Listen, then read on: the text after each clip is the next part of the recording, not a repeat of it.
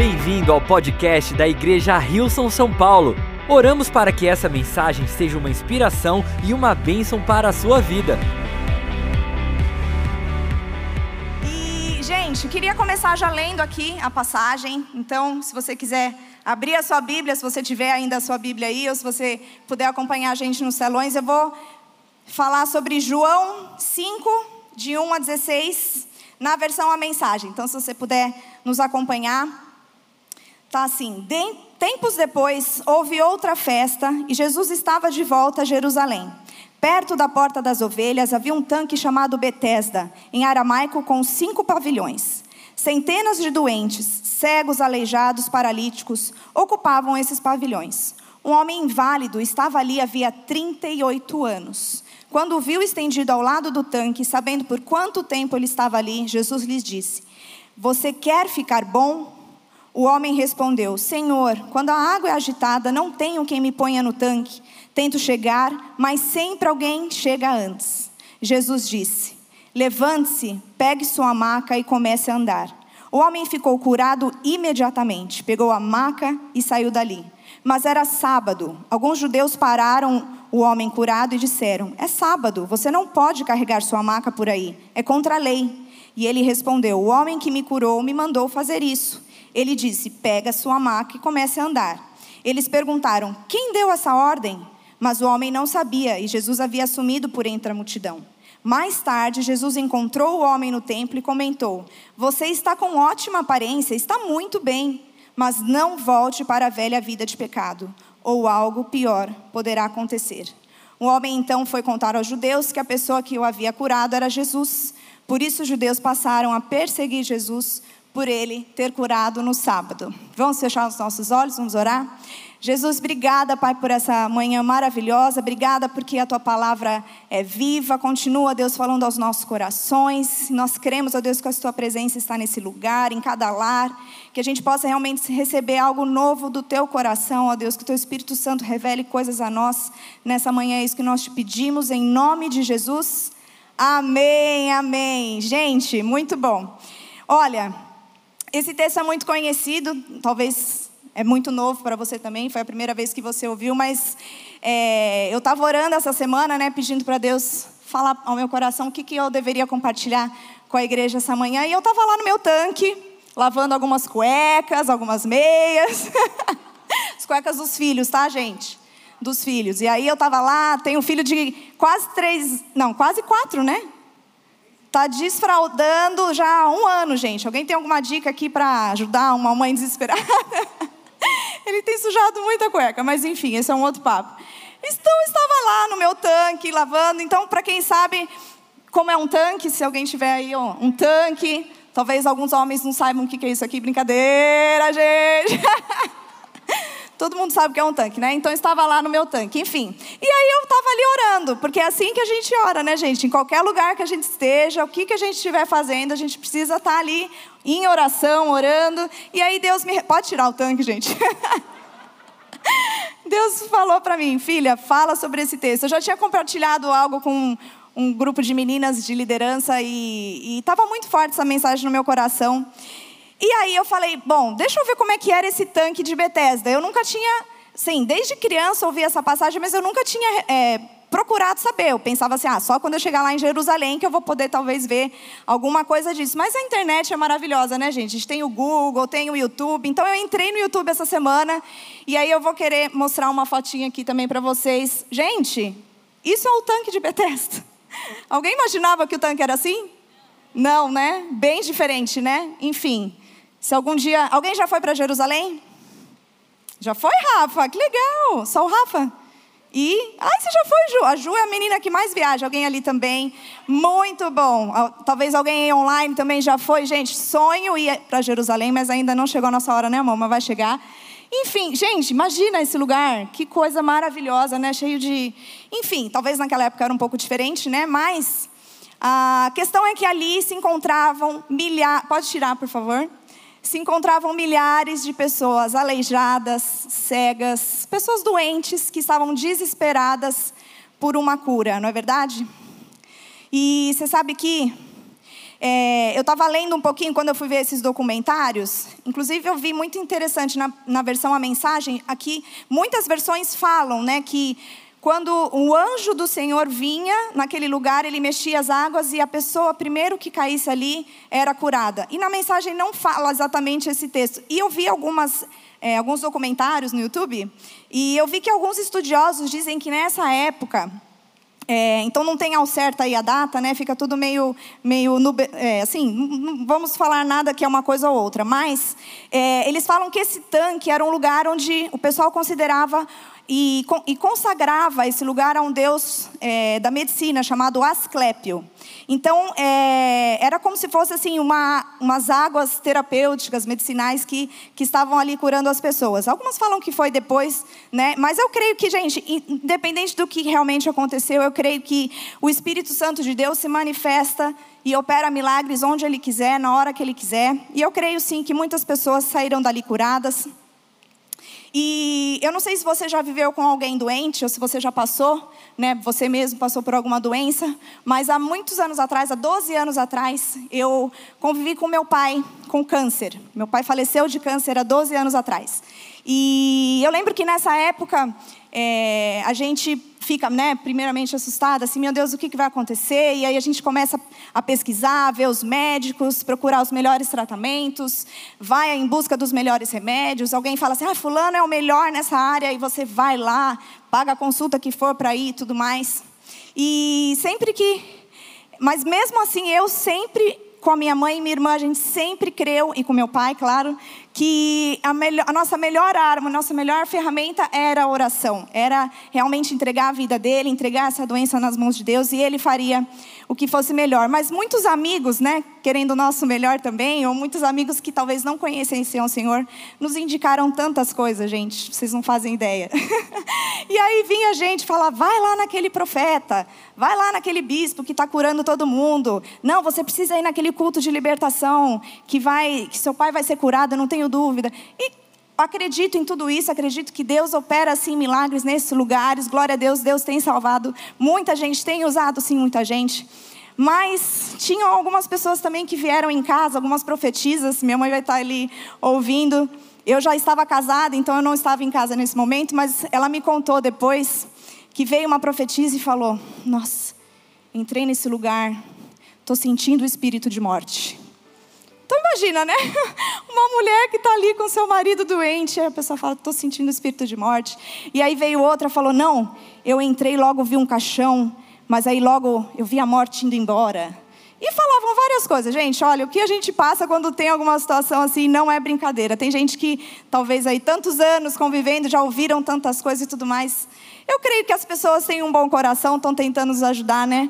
Mas assim, não existe lugar melhor do que estar na presença de Deus, entregando toda essa situação nas mãos dele, porque só ele realmente tem a cura. E eu vejo que é, esse, esse texto aqui é muito, fala muito sobre isso, né? É, o contexto dessas pessoas era ali, apegadas àquele tanque, né? Deitadas ali, rodeadas ali naquele lugar, porque elas viam que ali poderia ser o lugar onde elas poderiam receber a cura, poderiam receber um milagre, né? De tanto elas esperavam. Eu queria começar com o ponto 1, um, diz assim: o seu contexto influencia a sua visão, mas Jesus quer te trazer uma nova perspectiva.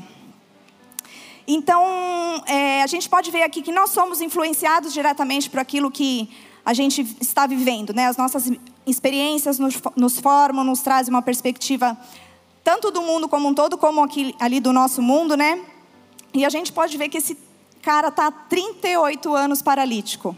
E a gente não sabe se ele nasceu assim ou se ele. É, quantos anos ele está, mas 40 anos é um bom tempo da vida de alguém, né? Então, com certeza, ele estava por muitos anos naquela posição ali, deitado, né? E quando a gente está ali deitado, a gente tem uma, uma, visão das coisas, né? Talvez a, a, a, limitação dele era realmente só enxergar aquele tanque, tá ali na altura dele, né? Ele via as pessoas doentes, ele via aquilo ali, e aquela ali era a realidade dele. É, e a gente realmente não sabe se ele viveu coisas antes para ter uma perspectiva do que, que, como era a visão antes e depois. Então, mas por muito tempo aquilo ali foi realmente algo palpável para ele, o normal dele, né? Ver aquela, aquela limitação ali. E eu fico real, pensando em nós, né? Quantas vezes a gente mesmo se pega nessa mesma posição, né? A gente sempre está tão acostumado a olhar para as coisas do mesmo ângulo que aquilo ali que é o que se torna seguro e confortável para nós, se torna realmente a nossa verdade. A gente fica acostumado a viver dessa forma. E, quantos de nós já ficamos tão obcecados em receber um milagre e a gente não mediu esforços, não mediu sacrifícios para conquistar da nossa própria maneira aquilo que a gente tanto sonha. Aquele homem, como tantos outros doentes ali, só conheceu uma opção que pudesse trazer a mudança de vida que ele tanto sonhava. E ele estava com todo o seu foco naquele tanque. Ele colocou toda a sua esperança, toda a sua energia. E assim ele via uma ou outra pessoa de vez em quando sendo curada e nada de chegar a vez dele, né? E hoje eu realmente quero te perguntar, querido, qual tem sido o seu tanque? Nossa. O que é que, que tem prendido tanta sua atenção, tanto do seu esforço, um lugar que, que você consegue enxergar como só dali vai sair a solução de tanto que você precisa? Ao invés da gente colocar a nossa esperança em Jesus, a gente tem buscado a cura em pessoas, talvez numa amizade, talvez na igreja, talvez num relacionamento, numa posição, no dinheiro. Quando chegar aquele dinheiro, aí sim, aí vai estar minha solução, as coisas vão se resolver talvez nos seus filhos. Tantos anos, né, nos consumindo por algo que a nossa alma anseia, mas que só em Jesus a gente vai ter a resposta certa e definitiva. E eu queria realmente te desafiar e ver que Jesus hoje está te perguntando: você quer ficar bom? Então eu realmente queria te encorajar a parar de olhar para esse tanque e realmente crer que Ele, no tempo dele, no tempo certo, mesmo que seja algo impossível, algo que você, algo que você não consegue enxergar, Ele vai trazer aquilo que você tanto espera. Amém? Amém. Ponto 2: escolha se posicionar e caminhar com as pessoas que esperam pelo seu milagre com você. Sabe que eh, Jesus ele amava uma festa. Você pode ver vários capítulos ali da Bíblia que ele sempre estava numa festa, ele amava um jantar, alguma coisa que tava, as pessoas estavam ali celebrando e ele era o primeiro a ser convidado, o primeiro a querer ir. E ele estava indo para uma festa ali em Jerusalém, né? Então, só que ele, a Bíblia fala que ele passa por aquele lugar, né? Por aquele tanque e e eu realmente acredito que aquele ambiente não tinha nada parecido com uma festa. Ele com certeza viu que ali havia muita tristeza, muito choro. E ele resolve parar ali, né? Quantas vezes a gente pensa que Jesus está presente só nas nossas alegrias, nas nossas festas, e quando a gente está passando por alguma situação muito difícil, a gente pensa que talvez ele está tão distante. Mas ele realmente parou ali. E o nome Betesda significa casa de misericórdia. E, eu, e, ali a gente realmente pode ver a misericórdia de Deus, né? a misericórdia de Jesus, que tantas vezes corta o caminho da festa para realmente nos encontrar, mesmo quando a gente está no lugar mais impróprio, mais é, distante, mais é, longe daquele que Ele tem para nós. Então, quando Jesus ele encontra esse homem, ele faz uma pergunta muito simples e direta. Você quer ficar bom? Foram essas as palavras de Jesus. E o que, esse homem responde? Ele responde: Senhor, quando a água é agitada, não tenho quem me ponha no tanque. Tento chegar, mas sempre alguém chega antes.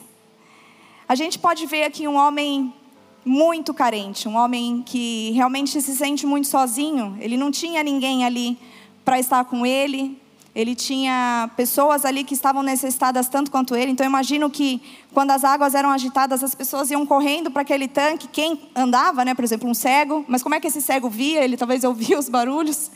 Esse, esse é, os tetrapédicos, talvez eles, como é que eles iam pular dentro daquela água se não fosse o primeiro? Como é, que, que ia acontecer com aquele homem se ele não fosse o primeiro e não saísse curado? Talvez ele morresse afogado.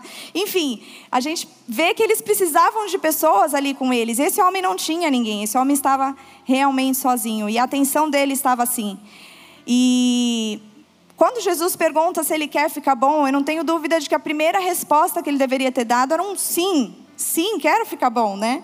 Mas ele realmente ele está só obcecado para a realidade dele, de não ter ninguém ali com ele. E realmente o lamento dele na resposta dele é de estar sozinho.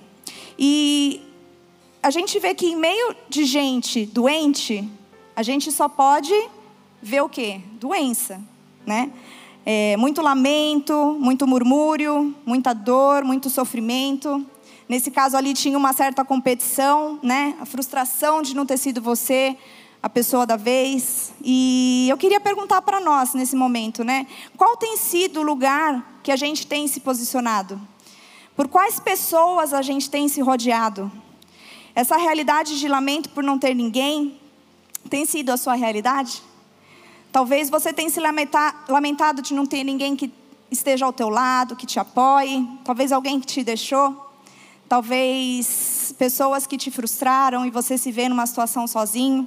Ou talvez você está rodeado de amigos que estão sofrendo as mesmas, as mesmas coisas que você. E ali todo mundo está naquele sofrimento. Que, como é que a gente enxerga essa, essa situação? Né? Como é que a gente vai ver alguma luz saindo nesse meio? Né? Você realmente precisa ter alguém que possa te dar um novo olhar, que possa te trazer perspectiva que possa realmente trazer palavras de vida, trazer esperança. E essas são as pessoas que você precisa agora começar a procurar se rodear. A gente nunca pode estar com pessoas que vão nos levar para baixo, que vão pegar o nosso lamento e vão transformar também no lamento deles. Mas a gente precisa de pessoas que nos levantem, que nos animem, que realmente tragam algo, alguma esperança para nós. Amém? Ou talvez, né, quando alguém é abençoado do teu lado, você tem se alegrado ou você tem reclamado e se pergunta: por que, que ele e não eu?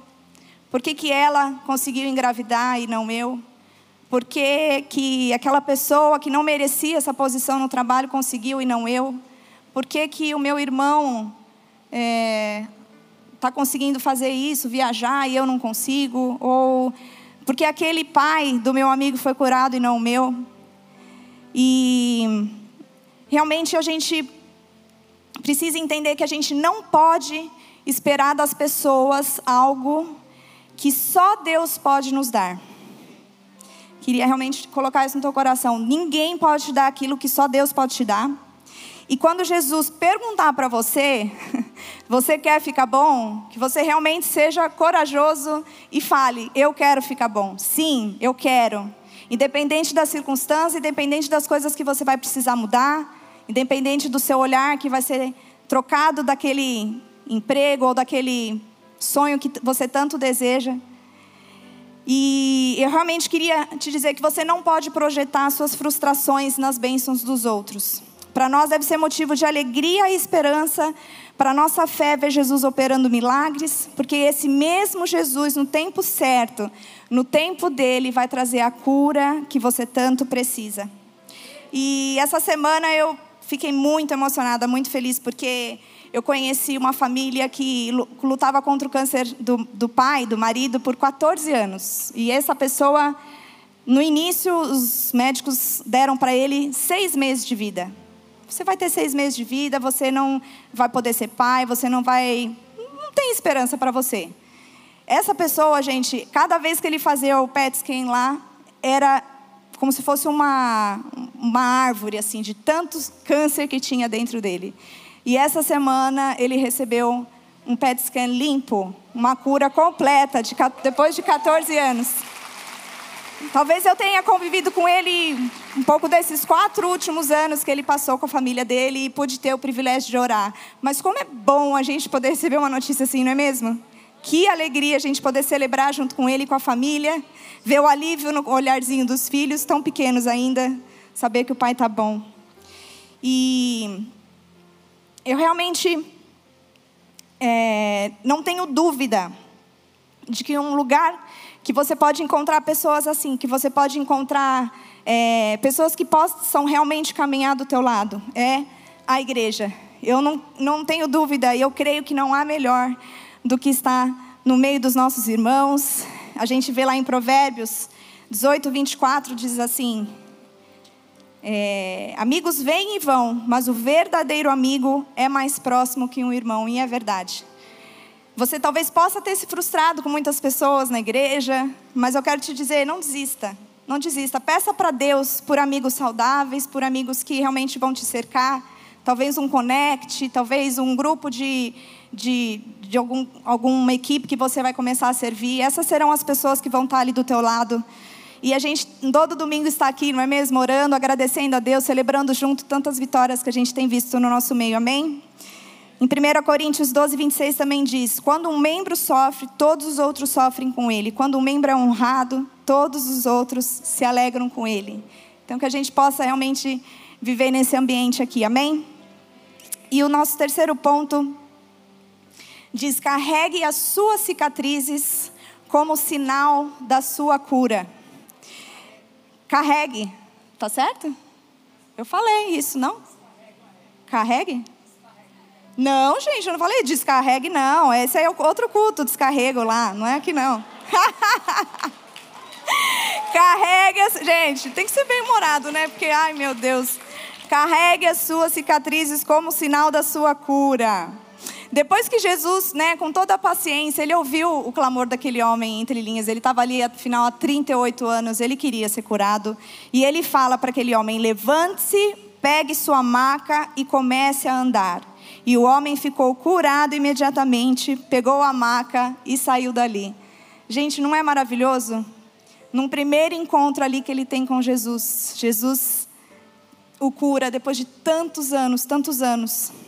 Eu vejo que Jesus ele podia ter utilizado o recurso ali do tanque, podia. Ele, né, ele já usou água para transformar em vinho, já usou barro no chão para curar o, o olho do cego. Mas eu vejo que o que ele quer trazer aqui para nós é que é apenas a presença dele, a presença, a palavra dele, uma palavra dele, né, é suficiente para mudar num instante a nossa vida. Eu amo muito uma frase que o Cris falou e às vezes ele fala, né, que Deus leva muito tempo para fazer algo rápido. Imagina aquele homem por 38 anos, num instante a perna dele volta, né? Imagina ali aquela perna toda atrofiada. Minha mãe quebrou o braço um mês, dois meses atrás. Gente, para recuperar aquele movimento ali, por dois meses só que ficou engessado, já não tinha movimento, estava toda atrofiada. É, enfim, é, um, é, uma coisa assim fenomenal pensar que esse homem, num instante, se levantou e começou a andar. Ele não lembrava mais como era andar, se algum dia ele tinha andado, né? E realmente, a gente fica pensando em nós, né? Meu Deus, a gente não tem, às vezes, perseverança de persistir nem por um mês, nem por um ano, né? Mas a gente vê a nossa situação e fala: Meu Deus, não consigo mais, vou desistir, não é para mim, eu não consigo, eu não tenho mais forças. Pensa nesse homem por 38 anos, ficou perseverante ali, porque ele ia naquele tanque todos os dias esperar pelo milagre dele. E realmente eu creio que Deus né, nos deu inteligência, nos deu sabedoria tantas coisas que a gente pode usufruir hoje em dia. Nossa medicina está maravilhosa, a gente tem remédios né, que possam fazer, mas nada disso pode ocupar a nossa esperança. A nossa esperança deve estar naquele que é a própria vida, que é a própria paz, que é a própria graça, né, vindo para nós. E ele realmente nos leva, talvez, em lugares por vales, por problemas, mas ele sempre vai estar ali com a gente. Ele sempre vai encontrar com a gente no caminho, vai nos dar forças. Em Romanos 5, de 3 a 5, diz assim: Mas ainda muito mais, continuamos a expressar nosso louvor, mesmo que estejamos cheios de problemas, porque sabemos que os problemas podem desenvolver em nós paciência, e com a paciência, por sua vez, forja o aço temperado da virtude, mantendo-nos atentos quanto ao que Deus pretende fazer. Desse modo, possamos ter esperança com essa expectativa, jamais nos sentiremos enganados. A verdade é que nem temos como reunir todas as vasilhas necessárias para encher com tudo que Deus generosamente derrama sobre a nossa vida por meio do Espírito Santo. E realmente eu acho incrível que Jesus ele não fala para aquele homem: larga tudo e vai embora. Vai viver sua nova vida, agora você é um homem novo, esquece, deixa tudo para trás e vai. Não, ele fala: pegue a sua maca Levante-se, pegue a sua maca e ande. E a gente pode ver que os religiosos ficaram muito bravos, né? Com, com o fato dele estar tá levando uma maca num dia de sábado, que era o dia do descanso. E, e eu, eu vejo que houve todo um propósito para os religiosos ficarem bravos, né? Porque primeiro era a lei, né? Que eles precisavam obedecer. É, mas eu creio que a maca ali significava uma parte de um sinal muito maior, né? A maca ela representava tudo aquilo que aquele homem viveu, tantas lutas, dores, olhares preconceituosos, as suas limitações, anos e mais anos de sofrimento agonizante. Aquela maca era o sinal da cura no encontro com Jesus. Isso, gente, deixa os religiosos loucos, porque eles não querem saber do milagre, eles não querem ver algo assim. Eles querem obedecer, eles querem que a gente faça tudo direitinho. Você tem que estar perfeito para receber esse milagre. E aquele homem, ele, de um dia para o outro, com certeza ele é conhecido por muitas pessoas, ele começa a andar e levar a sua maca, que era um, um, um objeto talvez de vergonha, né? Talvez de muito, muito, muito, muito sofrimento, né? E quantas vezes a gente não quer levar a nossa maca? A gente quer realmente esquecer, ah, isso aqui foi uma parte horrível da minha vida, não quero mais. Mas aquilo ali faz parte de quem você é hoje. Aquilo ali faz parte da cura, do milagre de Jesus para a sua vida. Então não se sinta envergonhado de carregar a sua maca. Sabe que você pode ajudar muitas pessoas com o sofrimento que você passou. Você pode ajudar a realmente ver que Jesus, mostrar que Jesus é a única solução para essas pessoas. É, e aí Jesus tem um outro encontro com esse homem. Ele fala para ele, né? Nossa, você está muito bem. Então ele fala, mas não volte a pecar, não volte àquela vida pecaminosa, né? E é muito importante a gente entender que Jesus, que em Jesus está a nossa salvação, mas que no relacionamento com Ele que se encontra o nosso sucesso. E não é um sucesso, uma vida de sucesso aqui nos padrões do nosso mundo, mas é uma, um sucesso que é conquistado no reino de Deus, num reino eterno. É uma vida cheia do Espírito Santo. E quando Jesus diz para ele não voltar a pecar, não é que ele espera desse homem algo impossível. Deus sabe que nós somos pecadores. Talvez a gente vai cair de novo, vai errar. Mas o nosso coração, né? Um, o nosso empenho diário deve ser de ter um novo posicionamento realmente de vida, mudança de vida. E não é pela nossa força, mas é pela força do Espírito Santo de Deus que nos ajuda, né? Quando nós encontramos a Jesus, ele nos salva, ele nos liberta de tudo aquilo que nos afasta de uma vida plena. Com a presença do Espírito Santo, a nossa vida tem a melhor direção, a melhor visão. Amém? Então eu realmente queria te convidar, querido, para que você pegue a sua maca, mas não volte a deitar nela. Não volte a deitar nela. Não muda ela de posição. Ah, aqui eu saí, mas agora eu vou deitar aqui. Vou voltar de novo. Até a minha velha visão das coisas. Mas que você possa manter os seus olhos fixos nele. Que você realmente foque a sua vida em Jesus. Que você se preocupe diariamente em ter esse relacionamento com o Espírito Santo de Deus. Porque é Ele que nos ajuda, é Ele que nos capacita. E que você continue andando e procurando pessoas que estejam com você para que no momento certo todos nós possamos encontrar essa liberdade que tanto a gente anseia. Amém? Obrigado por ouvir o podcast da Igreja Rilson São Paulo. Esperamos que você tenha sido desafiado e inspirado. Se gostaria de visitar nossas reuniões aos domingos, você pode encontrar mais informações no site rilson.com/são paulo.